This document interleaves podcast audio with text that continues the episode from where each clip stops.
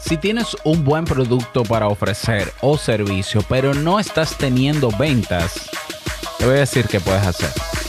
Ven. Bienvenido a Modo Soloprenur. Ponte cómodo, anota, toma acción y disfruta luego de los beneficios de crear un negocio que te brinde esa libertad que tanto deseas.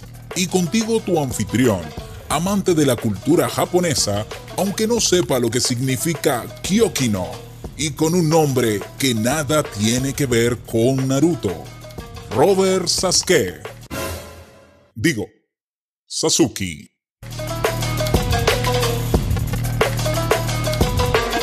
Hola, ¿qué tal a todos? Este es el episodio 104 de Modo Solopreneur. Yo soy Robert Sasuki, ya me conoces y si quieres conocer mis proyectos ve a robertsasuki.com.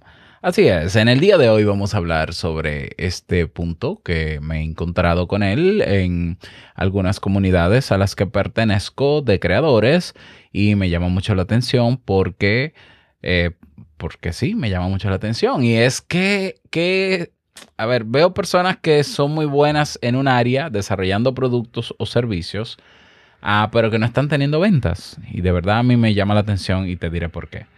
A ver, ¿y qué pasa, no? Para responder esta pregunta, eh, ¿qué pasa si tú tienes un buen servicio que puedes ofrecer a los demás?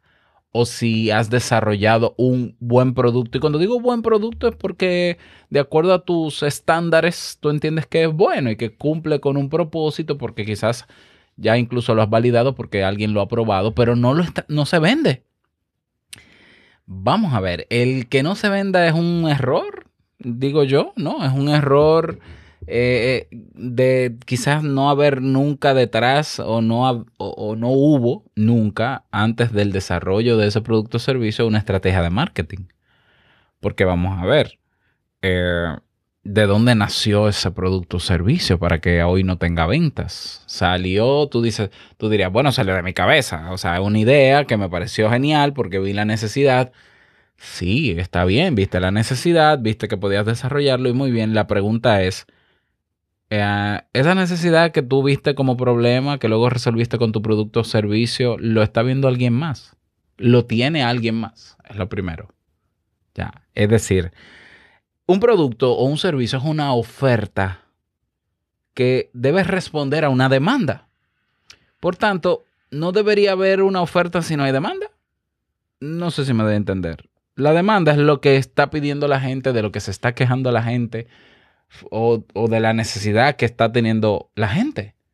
Y generalmente la gente busca en algún espacio público para quejarse de eso que le hace falta y de eso que para esa persona significa un problema. Eso es una demanda.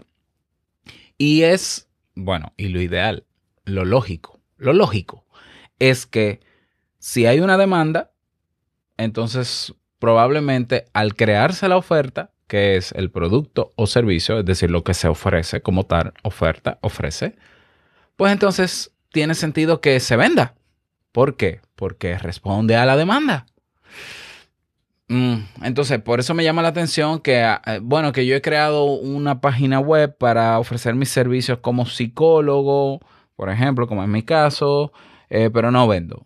Pero, ok, un momento, un momento. ¿De dónde te sale la idea de crear una página con servicio de psicología? Bueno, pero es que yo soy psicólogo, pero eso no tiene que ver. O sea, ¿y quién te, quién te está demandando servicio de psicología? A ti. No esperas, Robert, pero hay gente que sí demanda servicio de psicología. Ok, ¿y tú entonces le has mostrado ese servicio a esa gente?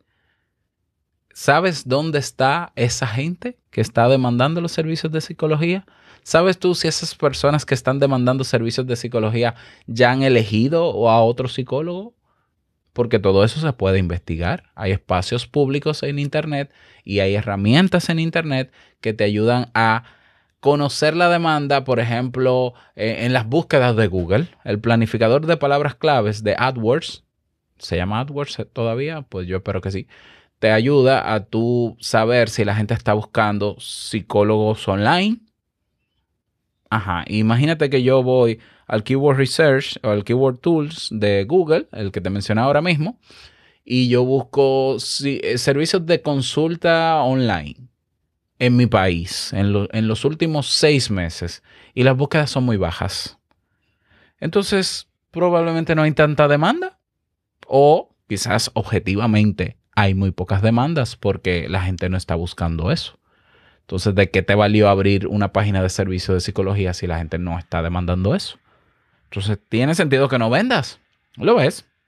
No sé si lo ves. Es como que, ah, sí, yo aprendí a hacer pasteles y yo soy muy bueno haciendo pasteles. Qué bueno. Pues yo voy a vender pasteles. Un momento. ¿Quién te está pidiendo pasteles? ¿Dónde está? Y si hay un grupo de personas que demanda pasteles, no, pero es que espérate, Robert. La gente compra pasteles para cumpleaños, compra bizcocho para fiestas. Ok, pero ¿dónde está la gente demandando eso? Y si la gente cuando demanda eso, ya hay otro que también lo está supliendo. Porque entonces tú estás entrando en un mercado donde quizás hay 3.000 personas que hacen pasteles que ya están posicionadas y establecidas y que ya la gente, por más que demande pasteles, sabe dónde comprarlos y eso se puede investigar. Ya.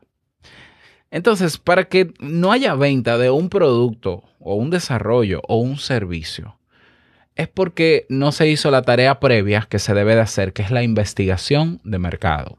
O sea, antes de desarrollar cualquier producto o servicio, se tiene que hacer una investigación de mercado. Antes las investigaciones de mercado se hacían de manera artesanal, cuando no se utilizaban herramientas de Internet, se hacían, por ejemplo, entrevistas de campo. Iba un grupo de personas a un barrio, a un sector, a un residencial, a hacer preguntas para medir la demanda que podía tener la gente sobre algún aspecto, sobre algún problema que tenían, para a partir de ahí perfilar un producto o servicio, pero primero se hacía la encuesta, siempre. Hay otro método de investigación de, de mercado que es la entrevista a profundidad, donde se entrevistan personas uno a uno con cierto perfil, pero la, las entrevistas a profundidad son más para mejorar productos luego que están desarrollados. Pero están los grupos focales, que son, se reúne un grupo de personas con ciertas características más o menos similares o quizás no, heterogéneas, y se les hacen preguntas que vayan de lo general a lo particular para saber qué piensa, qué, qué piensa esa gente de ese grupo sobre una especie de oferta que pueda existir que dé respuesta a su demanda. Y la gente te dice, ah, sí, mira, si existiera un producto que cuando yo caminara en el piso no se me ensuciaran los zapatos, ¿usted lo compraría? Sí, yo lo compraría, seguro. ¿Y qué precio usted cree que es justo para un producto así? Ah, bueno, 10 pesos, ah, 10 pesos. Y el entrevistador de campo, de, perdón, grupal, entonces del grupo focal, pues va anotando y eso se lo pasa a los creadores, a las empresas. Eh, así es, todavía se usan esas técnicas y son muy buenas y muy costosas también de hacer. Yo fui entrevistador a profundidad y fui entre, eh, yo lideré grupos focales mucho tiempo y aprendí muchísimo sobre, sobre eso. Es una muy buena herramienta. Pero ¿qué pasa ahora en Internet? Ahora en Internet tenemos herramientas que incluso son gratuitas para saber qué quiere la gente. ¿Ya? Que yo sea, por ejemplo, experto en desarrollo de software o, programador y tenga muy buenas ideas, mm, antes de ejecutar cualquier idea de esa, mide, investiga si hay personas interesadas. Así de simple. O sea, primero, haz la tarea de hacer una investigación de mercado. ¿Y qué herramientas uso? Mira, tú puedes usar tendencias de Google o Google Trends, ¿ya? Que ahí te mide tendencias de búsqueda. El planificador de palabras claves de AdWords, gratuito también. Ahí te da volúmenes de búsqueda. YouTube, busca en YouTube si hay alguien demandando eso o si hay alguien que ya creó un desarrollo similar al que tú quieres y lee los comentarios. Foros. Eh, tenemos, eh, ¿qué más? Eh, periódicos. Ya, en los periódicos salen problemas y los problemas son demandas. ¿Qué otras herramientas? Preguntar a la gente cercana a ti. Métete en, comunidades donde tú crees que puede, que tú crees que puede existir gente demandando eso que tú quieres desarrollar. Investiga, pregunta, cuestiona. Eso toma un tiempo. La investigación de mercado es lo que te asegura que esa buena idea que tú tienes en la cabeza y que puedes desarrollar, realmente alguien la quiere. Y tú dirás, ¿y si no encuentro respuesta a eso? Yo te recomiendo pivotar a otra idea. Suelta esa idea, que por más bueno que seas en ella y por más, por más ideal que sea, Los clientes no aparecen de la nada. ¿Ya? Ahora, hay una opción en marketing que, que se dice, ¿no? Que tú puedes crear una demanda. Pero mira, es que crear una demanda es muy costoso. O sea, lo hizo Apple cuando inventó, cuando quiso crear la computadora personal para las casas. Tuvo que crear la demanda a base de muchos millones inyectados en inversión para pagar publicidad, para que la gente entendiera que podía tener una computadora en casa, mucho dinero y mucho tiempo. Es un riesgazo tremendo, pero para un solo prenur que está comenzando, ¿para qué arriesgarme a tener la idea súper ganadora si yo pudiera estar también respondiendo a demandas muy puntuales y comenzando a crecer poco a poco? Que es otra manera, porque yo lo que quiero es emprender. ¿Ya? Entonces, se hace la investigación de mercado y a raíz de la investigación de mercado, entonces se comienza a crear el prototipo y ese prototipo se le presenta se le presenta ya o se prueba con esas personas interesadas y luego se pasa una encuesta y se mide el nivel de satisfacción con ese prototipo. Y si hay cosas que mejorarle, se mejora y vuelve y se relanza y ahí vienen las versiones, la 2.0, la 2.1, la 2.3, perfecto. Pero ya tenemos la gente, ya encontramos el lugar donde está la gente que ha demandado eso para nosotros ofrecerle el servicio. Eh, eh, es casi imposible que no vendas. Ahora, puede ser que las ventas no sean lo que tú esperabas. Eso es un problema de expectativa. Eso es otra cosa. O sea, el hecho de que tú vendas tu producto, que una persona te lo compre, ya está validado con la compra de una persona. Ahora, tú dices, bueno, pero es que solamente he vendido tres. Entonces no hay ventas. No, no digas no hay ventas, porque tres ventas es más que cero. Ahora lo que te toca es potenciar el alcance de ese desarrollo, de eso que has creado, para que llegue a más gente, para que de, ese, de esa masa de gente a la que tú puedas llegar, otro por ciento mínimo, lo que llamamos en marketing el índice de conversión, te compre. Y ese es, el, ese es el ciclo de todo negocio, todo negocio. Los negocios venden a una minoría de gente frente a un grupo total de gente que demanda. Cualquier negocio vende siempre a una minoría. Eso es real. Eso es así. Entonces, eh, ¿qué yo te propongo, de verdad, personalmente, que antes de tomar en cuenta estos pasos que te he dado, te formes todavía más en, si tú eres buen desarrollador de productos o servicios, si te has graduado, tienes el título profesional en alguna carrera que no sea marketing, es obligatorio aprender de marketing. Es obligatorio en cualquier carrera que estés. ¿Eres informático? también. Eres médico, marketing, necesitas marketing. Psicólogo, uff, marketing, muchísimo. Eh, no importa la carrera, ingeniero, necesitas marketing. ¿Ya? ¿Por qué? Porque el principio del marketing que te enseña, colocar eso que tú dominas, ese producto, ese servicio, esa capacidad que tienes, colocarla en el mercado, posicionarla y destacarla de los demás. Porque si tú eres ingeniero, si tú eres informático, si tú eres programador, desarrollador, ¿cuántos decenas de miles de personas más no hay como tú? Muchísimas. Entonces, ¿cómo me destaco? Marketing. ¿Cómo me posiciono? Marketing. Y hay principios de marketing bien establecidos que si tú los sigues, es imposible que no vendas, de verdad. O sea, yo me atrevo a decir que si tú sigues los pasos del marketing, es imposible que no vendas. O sea, es imposible. Entonces ya, tú aprenderás una manera de nunca crear algo si no estás seguro de que se va a vender porque tú no has visto la demanda.